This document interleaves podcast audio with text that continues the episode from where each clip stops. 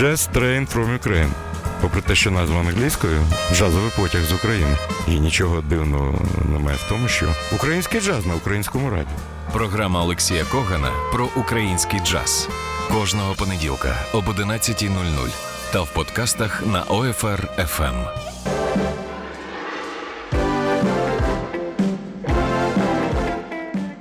Ну що ж, доброго ранку всім. Доброго ранку. Е, У нас сьогодні три мушкетери.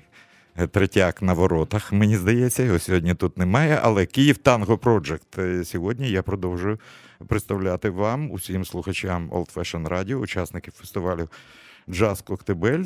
І представляю учасників сцени, де ми з вами будемо е, грати і дарувати я певен гарний настрій всім, хто прийде на фестиваль. Це Джаз Блюз кафе, можна додати джаз блюз танго кафе. Е, невеличка сцена, але така сцена має бути на кожному фестивалі. Е, до речі, це буде перше запитання. Я радий вітати сьогодні у нас трьох з е, Київ Танго Project. Доброго дня. всім. Добрий день. Тетяна Павлічук Тишкевич. Танюша, вітаю тебе. Здравствуйте. Сергій Курдицький, виконавець на бандоніоні. Він молодший за свій інструмент на багато-багато років. Привіт. Здравствуйте. І Кирило Шарапов, скрипаль, без якого важко уявити собі. Давайте передамо вітання. Вас бачать всі Дмитрові Третяку, який на воротах. Він сьогодні з нами не прийшов. І будемо говорити. Ви вперше берете участь на фестивалі Коктебель чи ні? Нет, уже второй раз. Первый Да. раз вы нас представляли на, Я вже не пам'ятаю, я ж старий. Там на було Волошинской фестивалів. сцене в Киеве. А, на Волошинській в Києві Да. ми були. Взагалі, ви згодні з такою точкою зору, що е, ось така маленька сцена на фестивалі, і це придумав е, Кирило Млинаріч, е, один з продюсерів. Це окрема реальність, така, як і танго, мені здається. І ще я хотів би вас запитати, це е, про український менталітет. Я не буду називати прізвища музикантів. це вже з фестивалю не тільки Джаз Коктебель і Леополіс Джаз Фест, коли деякі українські музиканти іноді мені кажуть: а що ви нас заперли на маленьку сцену? Е, Ви згодні з такою точкою зору? Приведу просто. Може, у вас така точка зору, ви можете сказати мені чесно, якщо хочете. Е, Втім, я забув вас попередити, ви знаєте, що у всіх моїх інтерв'ю з музикантами існує система заборонених тем. Якщо вам якесь питання е, не подобається, ми його проїздимо. Це ж джазовий потяг з України, ми ж на поїзді. Тобто ніхто не рве ручку з топ-крану, ми їдемо далі. Але е, я колись запитав на фестивалі е, у британських музикантів, дуже відомих молодих музикантів, здається, ваш вік приблизно е, однаковий. Чи не вважають їх, що їх заперли таких відомих у Британії на маленьку сцену фестивалю? Ось що мені відповіла трубачка Яз Ахмед. А ну ви знаєте, коли я поруч зі своїм прізвищем бачу прізвище Есперанса Сполдінг, Вейна Шортера і Хербі Хенкока, ми в одній афіші. Мені здається, це все. Як ви ставитесь до такого? Вы знаете, вот есть э, несколько вариантов Це концертов. Кирило Шарапов відповідає? Да, несколько вариантов концертов и несколько видов э, сцены. Это, допустим, одна сцена, когда это большой концерт, огромная сцена и э, очень много публики. Э, з- э, здорово играть и, и видеть эмоции людей такие, вот э, как, как бы это такая общая масса и идет общая энергетика. Это одно. А есть э, вот маленькие концерты, и мы э, на одном из них как даже играли. Это был всего, не, всего 7 человек было в зале. Мы для них играли только, только для них, и эмоции были непередаваемы. Это вот и, и то, и то по-своему очень трогательно и, и кайфово. Вот когда, когда есть какой-то вот когда живая энергия передается от, от глаз глазам. Е, З іншого боку, ви знаєте, ну там е, тільки дух танго залишився. Я все намагаюся згадати про історію. Я ніколи не бачив, не бачив якісь танго-проекти на великих сценах на стадіонах. Можливо, музика зобов'язує до того, щоб.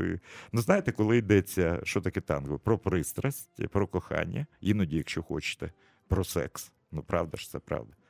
Е, Ну, важко уявити собі е, такі речі на людях, коли багато людей. Єдиний е, колектив, який пов'язаний з танго, на якому я особисто бачив 7 тисяч людей, це на Чикагському джаз-фестивалі Пріцкер Павільйон.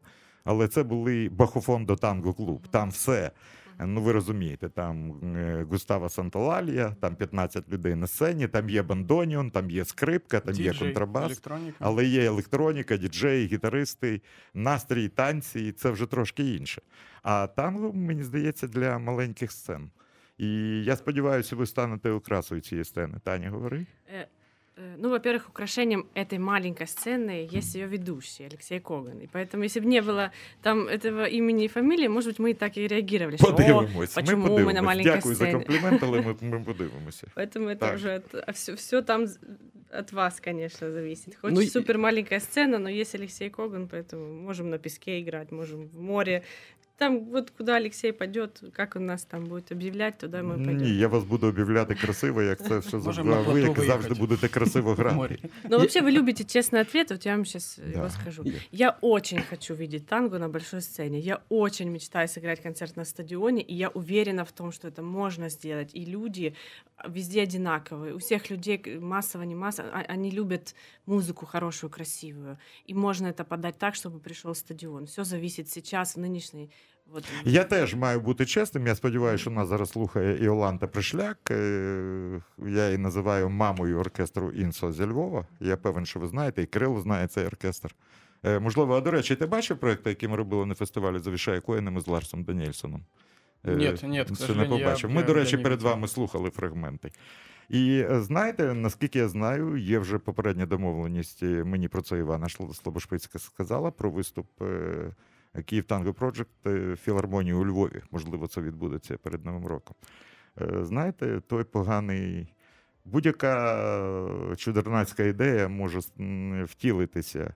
Я, наприклад, е, тільки що, коли пішов покорити, е, уявив собі, ну скажімо так, е, Київ Танго Проджект та оркестр ЕНСО. А чому ні? У супроводі симфонічного оркестру. Чи є аналоги? Є. Мгм. Скільки завгодно взятий проект знаменитий симфонічний танго е, Мгм. Торестрата і Хорхе Каландрелі. Е, Диригент, який є одним з виконавців найкращих у світі диригентів Бенджамена Брітена, який грає аранжування Хорхе Каландрелі і лондонський симфонічний оркестр з е, справжніми виконавцями танго. Я знаєте, коли про вас згадав? Так буває іноді. Деякі концерти е, проходять в Україні без якоїсь уваги. Я ніколи не забуду клуб Фрідом. І 17 людей, ти казав про 7, про 17, на концерті Тріо Хуана Хосе Масоліні. Уявляєш собі? 17 осіб в клубі Фрідом. Взагалі концерт пройшов непомі... один з найкращих виконавців на бандоніоні у світі, один з продовжувачів традиції е, танго Нуево, про яке казав е, завжди Астор П'яцола. Е, Ось така річ, і хтось його послухав. А друге, коли я вас е, згадував, е, коли я просто сказав Каб'ян Ностальгія і фантастичний гітарист Кікі Сінесі. Ви знаєте, що він був в Києві на фестивалі. Апрельської ветки пам'яті Володимира Молоткова. Він приїхав е, з нашим гітаристом, який зараз живе в Німеччині, з Олексієм Крупським. І побачити людину, яка грала з Астором П'яцоло, грала з Пабло Зіглером, грала з Волтером Кастро. Е, Гітарист е, фантастичний, який грає на семиструнній гітарі, і танго звучить так, Кирило, повір мені. Я стояв на репетиції, я не міг йти на концерт, а тільки представив цих музикантів і пішов, мав роботу. Але ну, я послухав репетицію. І ось такі люди, і концерти проходять якось без уваги. Не знаю, хто винен. Реклама, і ще було не літо. Це була весна. ще було- да? Ну, я не Ну, знаю. Е, Дуже дуже прикро. Що ми послухаємо, чого почнемо? Тому що ви готувалися. Ой, а ми, ми вирішили, що ви оберете, так як ви А берете, а мені все. байдуже, мені все подобається, що ви робите. Тим більше я знаю, що багато речей, які останнім часом ви грали. Я не бачу, що там написано. Давай так. е, Була колись мого приятеля колеги Дмитра Гальони, і на промені така програма, яка називалася Навмання. Ось я пропоную навмання, а вам пропоную відгадати, яку ж тему буде грати е, Київ Танго Project. Тому що я чому кажу, ви взагалі плануєте е, те, що останнім часом ви показували і в цей концерт в клубі Caribbean, е, Там було багато речей, які ще не існують в запису. Так, ви ми зараз готуємося записати? до запису українського Готуєтеся. диску, Україніка. Так. Як, а як ви плануєте, як довго це буде? Ну от як тільки будемо готові, А коли ви будете Вы готові? знаете, мы, Приколы. мы- мы- мы сначала ду- так э, решили, можно записать хоть завтра. Мгм. Но когда мы начали репетировать и играть, это все, мы поняли, что это очень большая работа. и Кирило, я спешить не тебе нужно. розумію. Да. Много Знаєш, нових іноді ідей я постійно. сам іноді граю в бенді Джазм Київ Бенд, і коли кажуть, ну пора вже записатися. Я знаю, коли записувати це наживо, і музиканти знають, що їх будуть записувати. Це найгірші концерти, які можуть бути. Тобто виникає якась, ну я не знаю, що це. Ну, інше Якісь ставлення нові до ситуації. ідеї, там, так, і так. А коли ти не знаєш, що тебе пишуть, іноді це. І Це- мені про це казало багато музикантів. Ну просто прикро. А що ви будете давайте перед тим, як послухаємо на мене вашу п'єсу? Можливо, є якісь запитання? Будь ласка, на сторінці Facebook Old Fashion Radio. Музиканти готові відповідати е, на ваше запитання. І ще раз нагадайте, коли ви саме, я, я не пам'ятаю, чесно кажу, виступаєте е, е, в Чорноморську? 17 числа. 17-го, 18.00. Да, да. Е, диски ваші можна буде придбати? Можна буде можна придбати буде. диски, Тільки останній чорний чи є інші? Залишився останній чорний, мабуть, трошки французького диску. ще. Ну так треба Трошечки, брати все, що є. Тому що я знаю на фестивалях це єдиний такий момент, де можна Так. е, подивитися, як е, українці голосують власним гаманцем за своїх співвітчизників, за їхні продукти. Е, Добре, давай слухати. Я думаю, що ми впізнаємо те, що ви будете грати. Київ Танго Project в спеціальному випуску на Old Fashion Radio.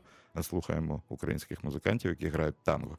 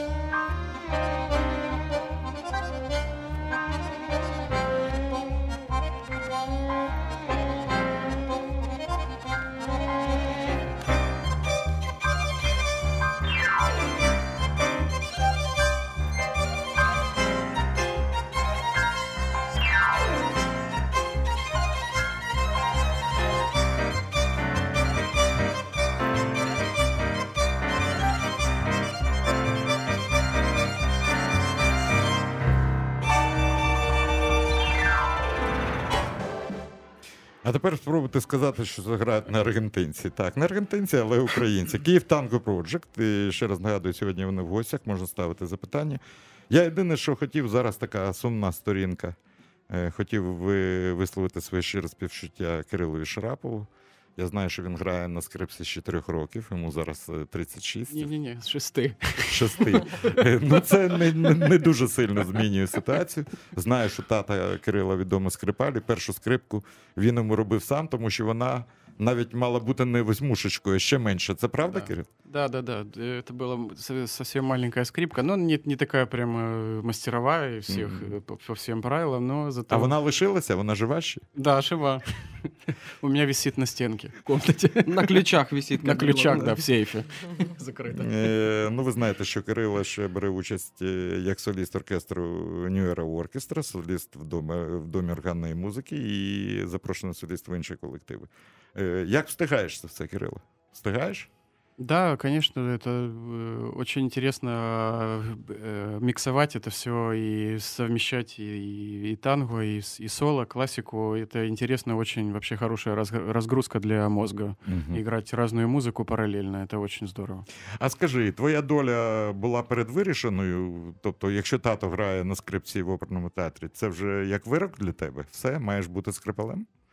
Ну почему? Видимо, какие-то все-таки были там в детстве э, задатки в плане там Мгм. слуха, еще чего-то. І тато там. їх побачив просто і. Ну да, и как-то оно там, да, но зато у меня потом пошел, э, пошел какой-то, сначала все хорошо было, а потом период резкие отторжения, когда эти ненавистные этюды, гаммы ужасные, это, это мрак был.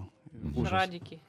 А потом, наоборот, это все переросло в очень... Я нещодавно да. почитав книжку Романа Кофмана, я не знав там такий, а я ненавидів в школі етюди і п'єси Кабалевського.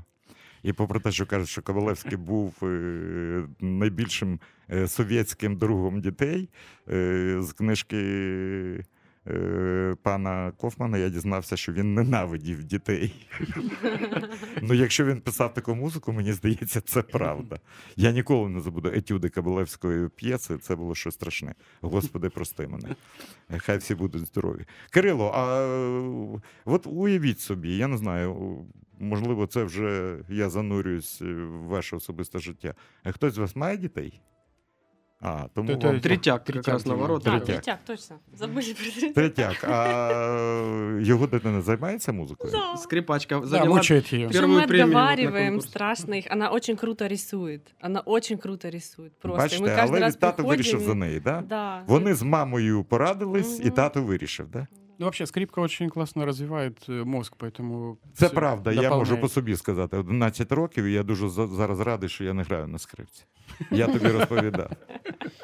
І подяка, величезна подяка Веніаміну Григоровичу Зельдісу за те, що він е, в нього знайшли сили взяти в мене з рук скрипку, покласти в м, футляр, закрити її, поцілувати мене в лоба, ногою відкрити е, двері і тихо сказати геть.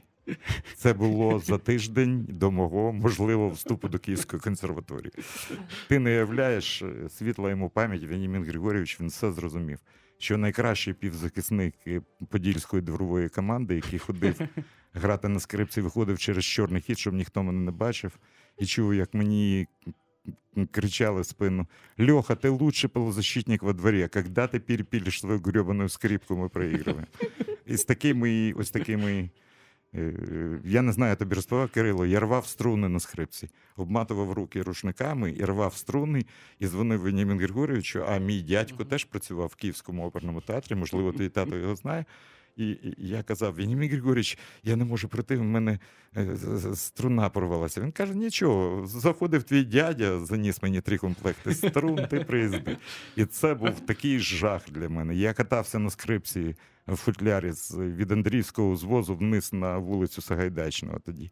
Я хотів її зламати. Ну, це А у меня був... было тоже э, э, со струнами этот вариант проходил. Э, Потом, проходи- потом, да, потом проходит? проходил вариант, когда я приезжал без скрипки на урок. Типа, Я как один будто раз я приїхав. забыл, да. Да. Потом был вариант, когда я ставил, на за- когда я занимался, и ставил пластинку.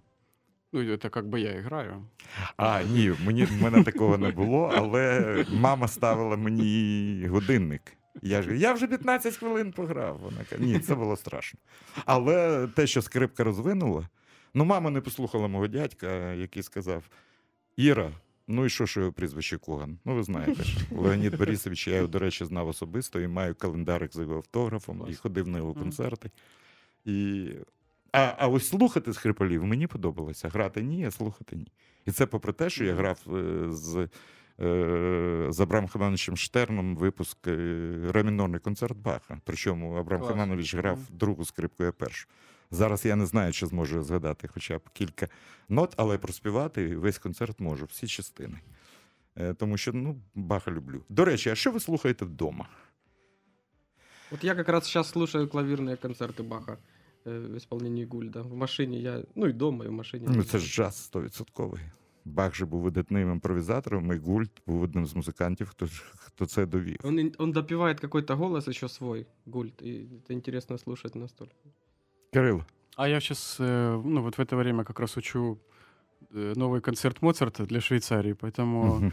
я, я полностью в Моцарта погрузился, оперы слушаю даже. Вот еду, когда иду э, заниматься в метро и- или по улице иду, слушаю а скажи мені таку річ, я колись про це читав. е, е, А хто з твоєї точки зору, ми зараз про музику, адже програма у нас освітня. Я, я хочу, в мене є кілька запитань, які я хотів е, поставити саме скрипалю.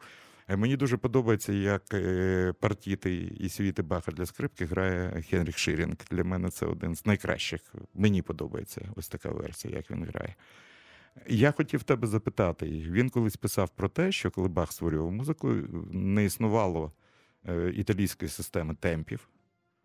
І Ну, не Бах вообще зрозуміло. это такой очень многообразный композитор, который... І кожен, виходить, кожен трактує його, як він собі може тільки уявити. Да, это он, он такой заложил невероятный фундамент для поиска, для композиторов, для исполнителей, не- безграничный, я считаю. Это во всех, абсолютно во всех направлениях. Человек, который э, какой-то... Ну, Проводник Моцарта ти сумасшедший. слухаєш, тому що я знаю, бачив афішу біля е, Music Space е, київського клубу. Ви граєте в Монтрьо, мені здається, так? э, э, Швейцарии. э, э, рядом, возле Монтрео, ВВ, Мгм. город, и, сли- и в Берне с 4 числа.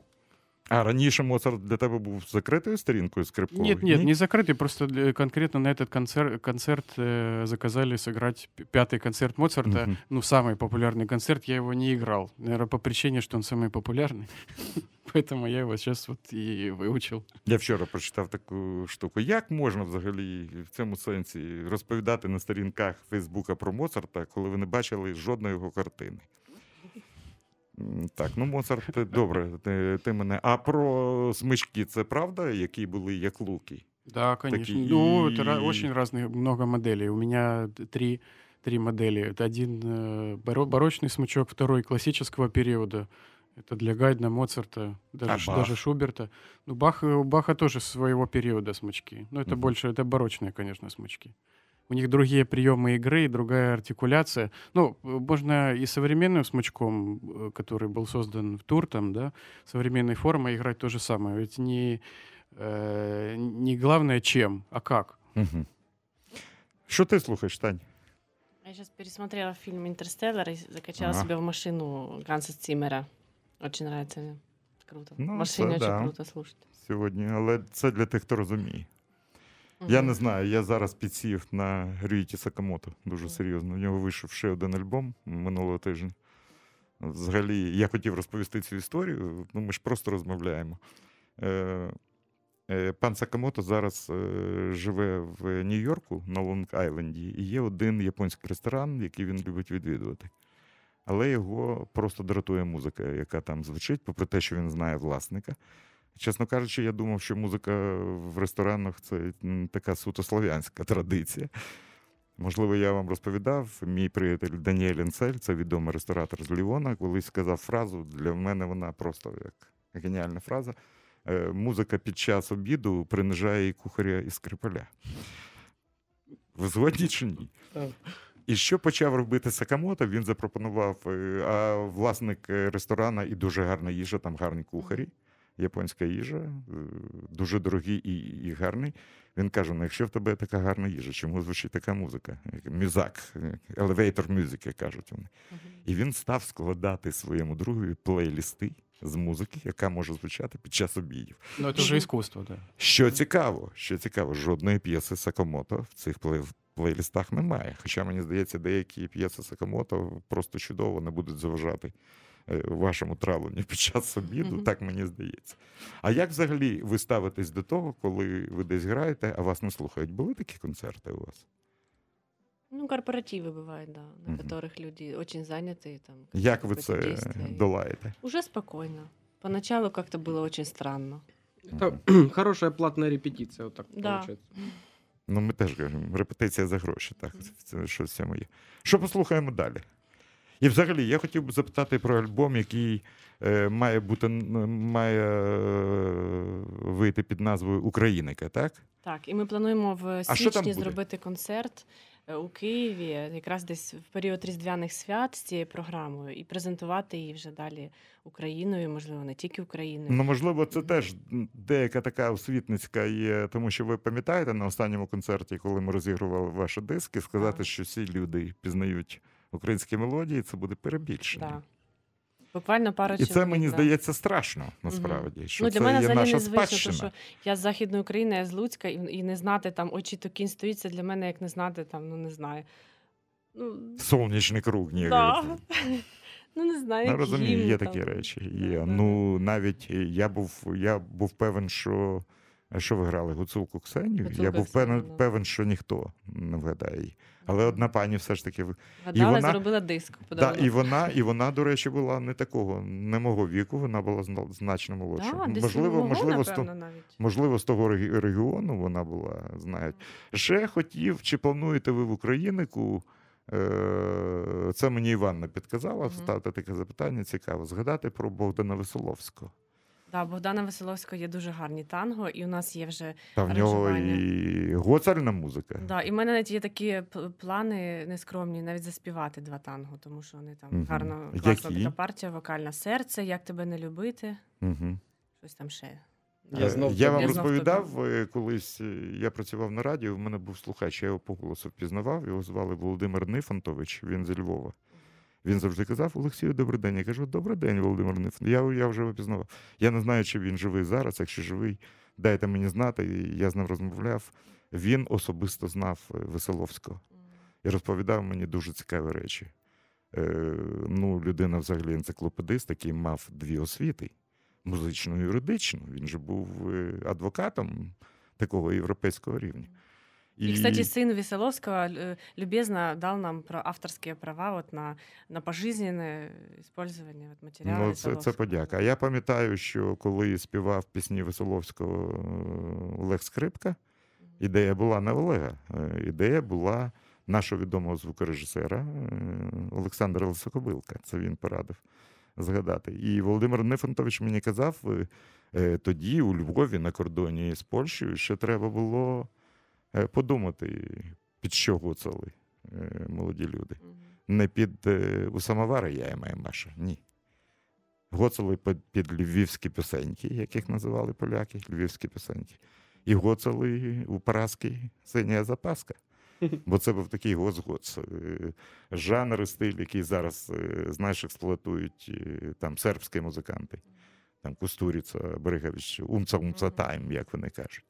А що ми з вами зараз послухаємо? Я знаю, що ви дуже гарно робите аранжування дуже відомих абсолютно е, не танго, а популярних речей, рок речей. Ну, от можемо зараз послухати рок А, річ, можемо, а можемо взагалі, якщо ми заговорили про Українівку, можемо послухати е, Щедрик. А ти знаєш, я дуже люблю слухати Щедрик не перед Новим роком. Мені Да, здається, літом це круто.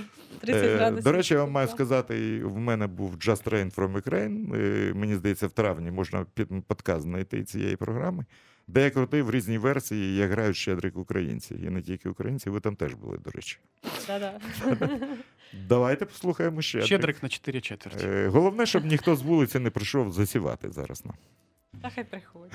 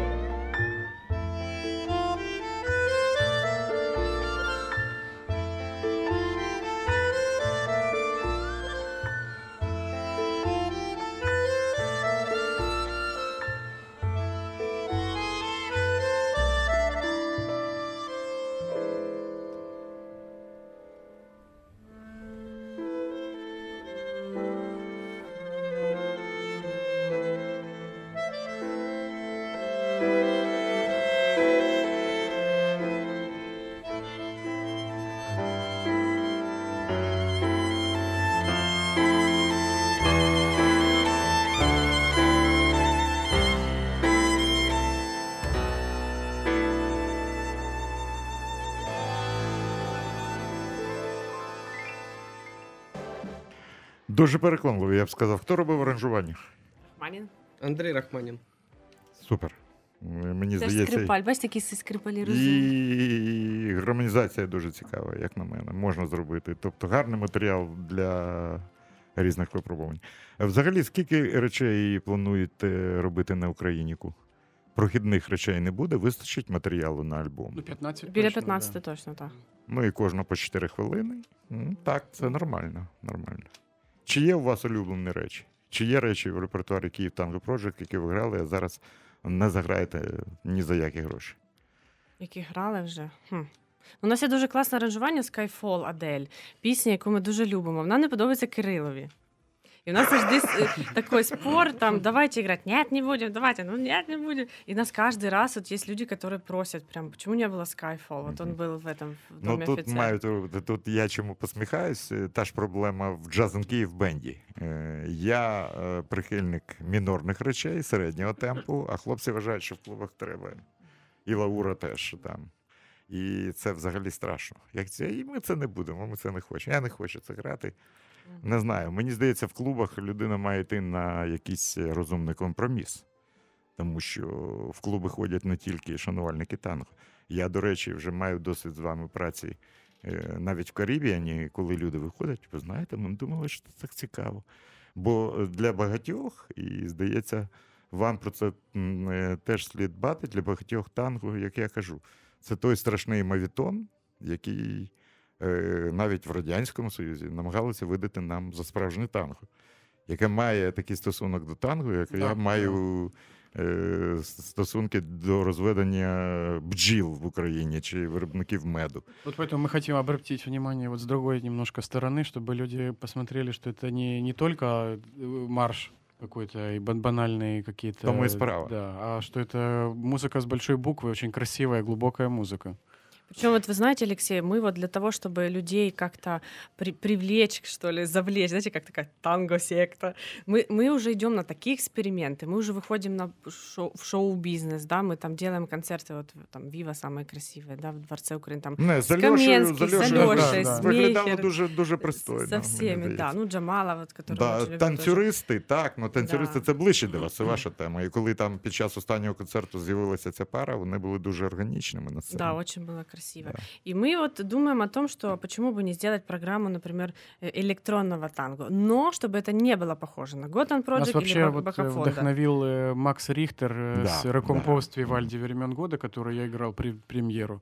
И очень интересно просто сам принцип его работы, ход мышления, как он это сделал, и нас вот очень Мы не нашли еще человека, который будет с нами работать. Может быть, кто-то услышит. Есть Вот талантливые сейчас аранжировщики, да, крутые электронщики. электронщики, которые Ну, бы є хотели такий Роберт поработать. Дрекслер, який грає проекти, знаєш, Бах в Єгипті, Моцарт в Африці. Він робить таке. І це дійсно не притягнуто за вуха, воно дуже так від серця ідеї і показує, що насправді, як Завінул казав, коли він почав грати молодіжну музику, хочеш, щоб тебе слухали, джаз має вийти на вулиці.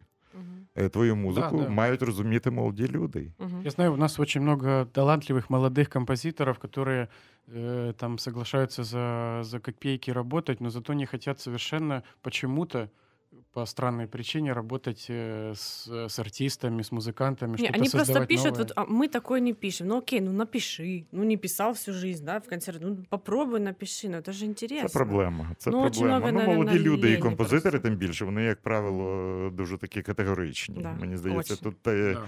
тут має пройти якийсь час, щоб людина зрозуміла. Е, Тому що, ну знаєш, можна запитувати кілька разів, е, чому там з'являються джазові музиканти на концертах Стінга. Мгм. Чому Rolling Stones, коли їде в тур, е, попри те, що він, він має басиста Біла Ваймана, е, чогось за ним їде Альфонсо Джонсон, наприклад. Самые Да, лучшие да. музыканты Чи играют, грає, они чи самые грає лучшие, Кьорк да. Вілам на саксофоні? Чому у Мгм. Мадонни в Да, студії кстати, да. всі, хто завгодно, а під час концерту живого Омар Хакім на Мгм. останній барабанщик грає в неї.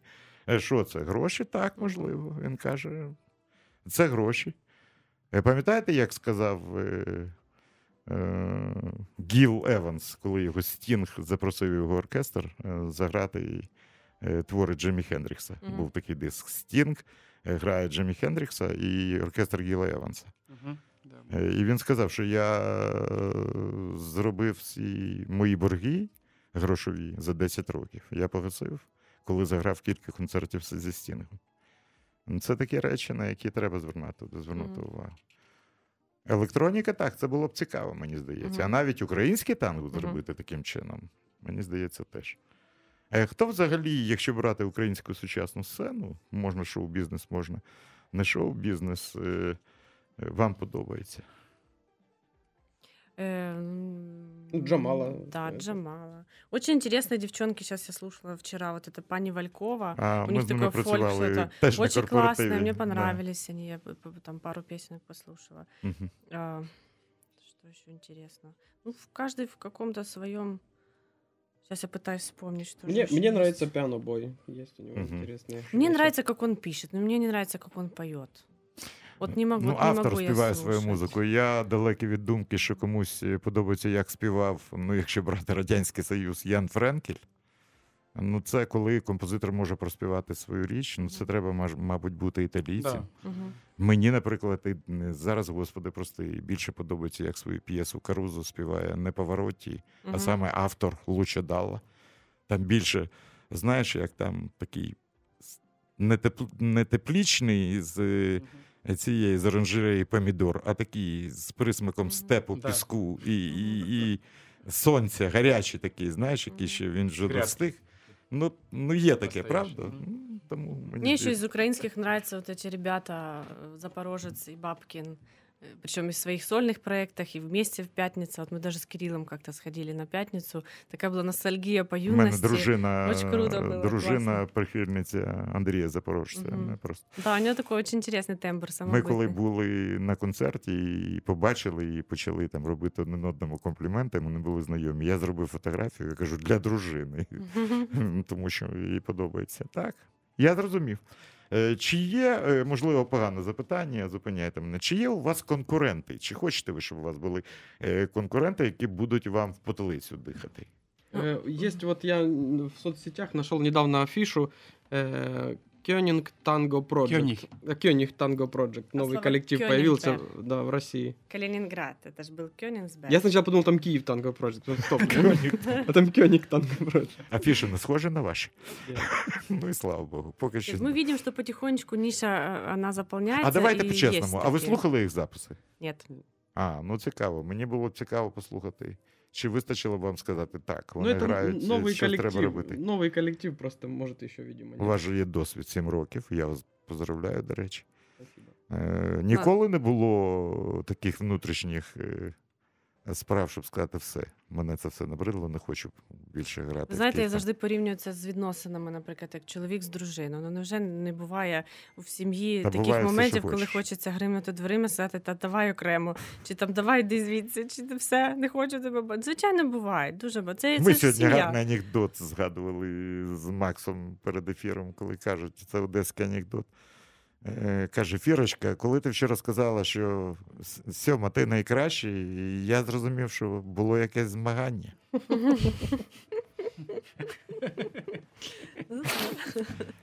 Тобто змагатися не хочете. Ні. Е, у вас є вороги на сцені? На сцені під Я маю увазі, ну, ваші колеги. А, нет. Звукорежиссера не считается. освітителя теж. Мені подобається. Це не танго, це джаз просто якийсь. Да. Ні, ну у кожного свій путь, і будь більше колектив, буде хорошо. Ну, але всі думають не так, як ти зараз кажеш. Да? Не так всі думають. Ага. Тобто такого відвертого немає, да? М. І спину нічого не кажуть. Я Ну, відповідайте, ми не чуємо, знаємо. Ми не чуємо. А ви не чуєте. Да. Аль Конечно, Пачино, есть и недоброжелатели, и доброжелатели их очень, ну, я думаю, що Аль Пачино казав, А якщо зривали, да. вам щось кажуть в спину, будьте спокійні, ви йдете попереду. Да, от. Mm. Да, да. Да. Не, ну были, были ситуации, когда афиши наши там срывали недоброжелатели. А, Много таке разных було. ситуаций. Причем Такое. принципиально, да. Только вешали, ну, Мгм. в начале пути в консерватории афишу вешали. Ну, мы а- это с юмором А через воспринимаем, полчаса да. она уже, Мгм. ну, может, Ну, то ж кому-то классно. нравились. Значит, вот кому-то, прям кто-то видит нас, наверное, в нас Ви конкурента. себе Это відчували хорошо. революціонерами, Значить, які ми щось розвішують хорошо листівки, а делаем, їх опасно. А зривають. кто-то заклеил себе всю квартиру афишами нашими зато. Ну, приємно, так.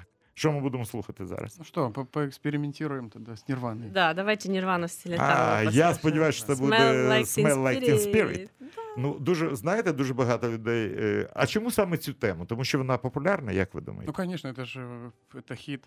Его все Ну, знают. е- Даже Да, я знаю. даже- даже Ти кто не знаєш, я знает навіть Нирвану, маю, знает. я навіть маю диск, де в мене є сім джазових версій. Е, Але найкраще, мені здається, Найкраще прозвучало, мені здається, у Києві під час концерту Лешка Можера і Ларса Даніельсона, тому що це було неповторно. Зараз послухаємо, як хіт Нірвани і Кубейна грає Київ Танго Project.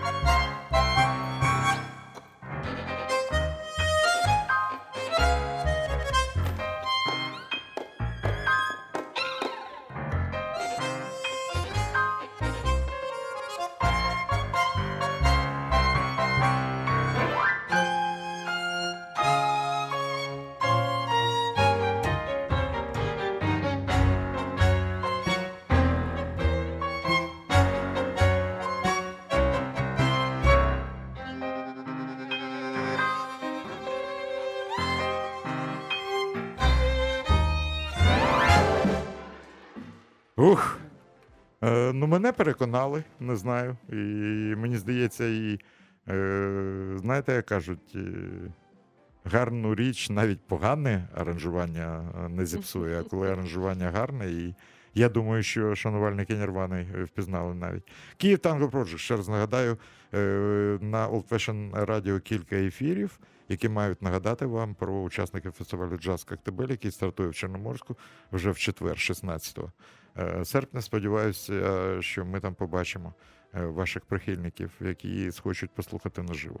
Е, Чи змінилася щось ситуація? Ми вже казали про те, що е, один з найкращих концертів, який вам запам'ятався, я, до речі, мав честь брати в ньому участь, був концерт в Чернігові. Е, Чи були зараз концерти, які, на вашу думку, е, були цікавішими, ніж в Чернігові з тої пори, чи ні? За духом, за звучанням, за комфортом на сцені, е, за реакцією публіки.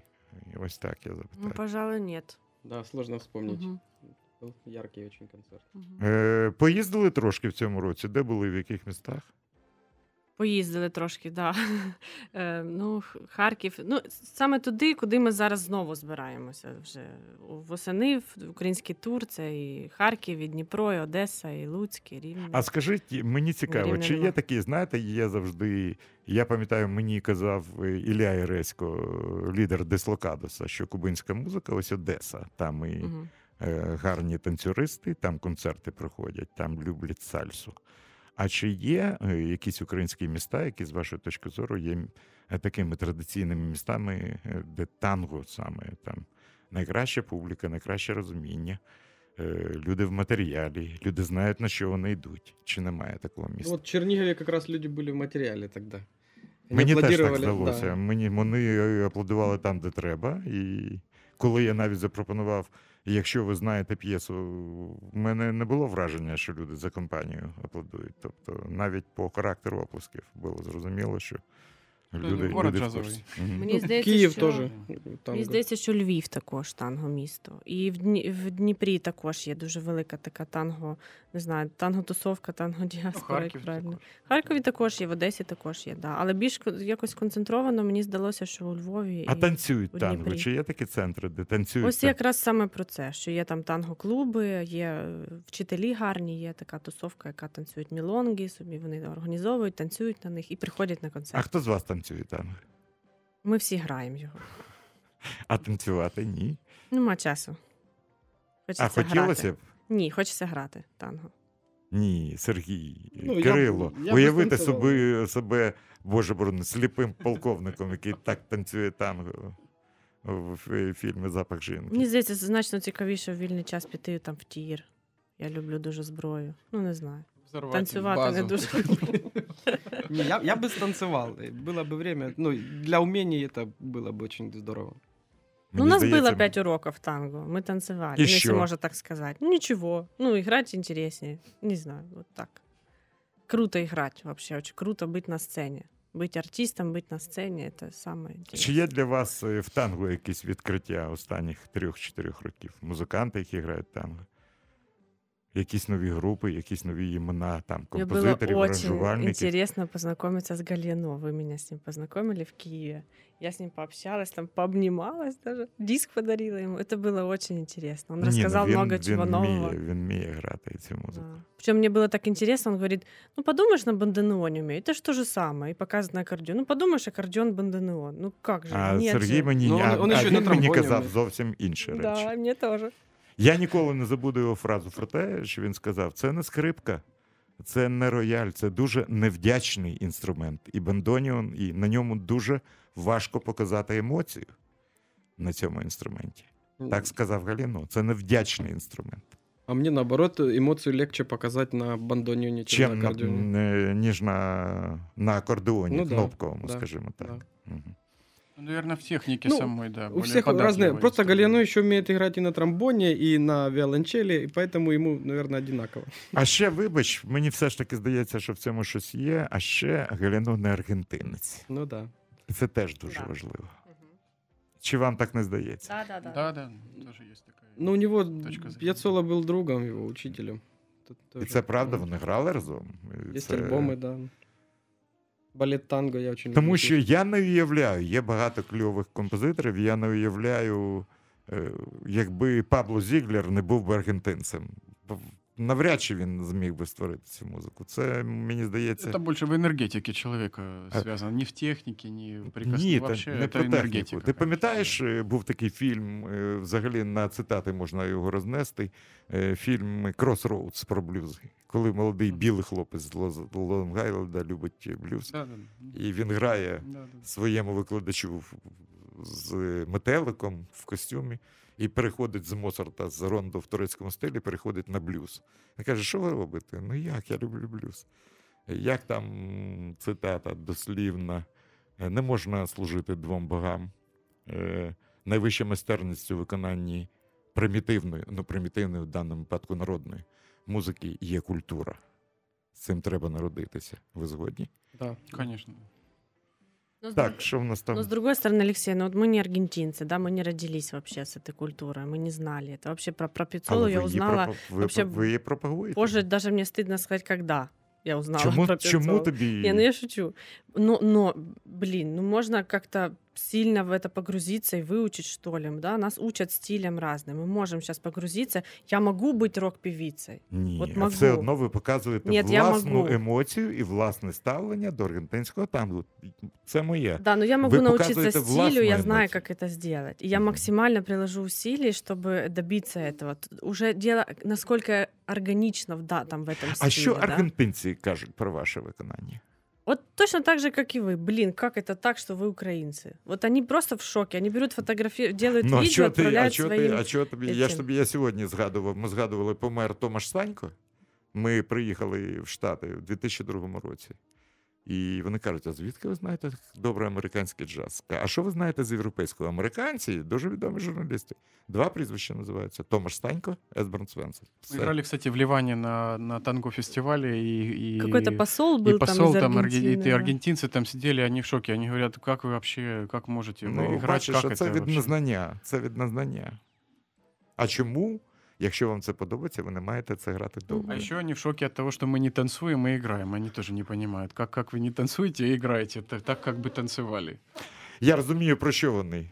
Е, Ще одна згадка, коли Енвер Ізмайлов е, записував е, в Києві татарські мелодії, і Аркашев їх звукорежисер не розумів.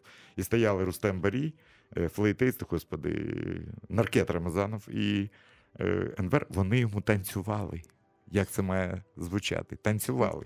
А там було е, мені чи е, 11 восьмих, бо розмір такий, знаєш. І вони йому танцювали, показували, як це має бути. Станцюй, якщо не можеш показати. Е, ну що ж, у вас є нагода так офіційно, знаєте, банально запросити на ваш концерт всіх. Е, отже, у вас меседж для тих, хто. Вот я, я бы хочет. хотел вернуться к вашему первому вопросу по поводу маленькой сцены. Да. Э, Я считаю, что независимо от сцены, это очень э, крутой фестиваль, на который мы всех приглашаем. Слава Богу, що ви так вважаєте. Я Да. теж так вважаю. И э, ну, дарить свое творчество с любой сцены, мне кажется, это счастье. Тем более будет море, песок, там напитки, коктейли. Да, Будут их очень думаю. хорошие группы, очень хорошие музыканты. Вот. Ну, а мы будем выступать 17 числа в 6 часов вечера. А кого Все ви, ждем. ви бачили, хто працює з вами на сцені? Кого ви б хотіли побачити? Ну, я бы хотела Игнатьева, люблю, я бы хотела его послушать. Но он, по-моему, на следующий день. А ви що, їдете одразу, так? Э, у нас в Одессе на следующий день концерт. Ну, 18 Погано числа. вам, це ж добре. Тут можна Да. поплескати Івані Сл- Слобошпицькій, яка, можливо, про це дбає і зараз переживає за вас з того боку. Е, Іванна, все гаразд. Вони прийшли вчасно, музику принесли, все не Все хвилюйся. хорошо. Е, Добре, ну що, побачимося вже дуже-дуже скоро там. Е, Я дякую всім, хто сьогодні був е, дві години слухав е, такий джазовий потяг. Jazz Train from Ukraine, який працює за літнім розкладом. Тобто сьогодні була не година і дві. Всім, хто буде на фестивалі, приходьте на сцену джаз блюз в лапках та і танку кафе. Ми там працюємо 16, 17, 18, 19. Не працюємо, а маємо насолоду зустрітися з вами. Е, Величезна подяка World Fashion Radio і Максу Пічко, режисеру прямого ефіру і постановнику усіх наших трюків. Мене звати Олексій Коган. Далі ви знаєте. Слухайте Old Fashion Radio. До побачення.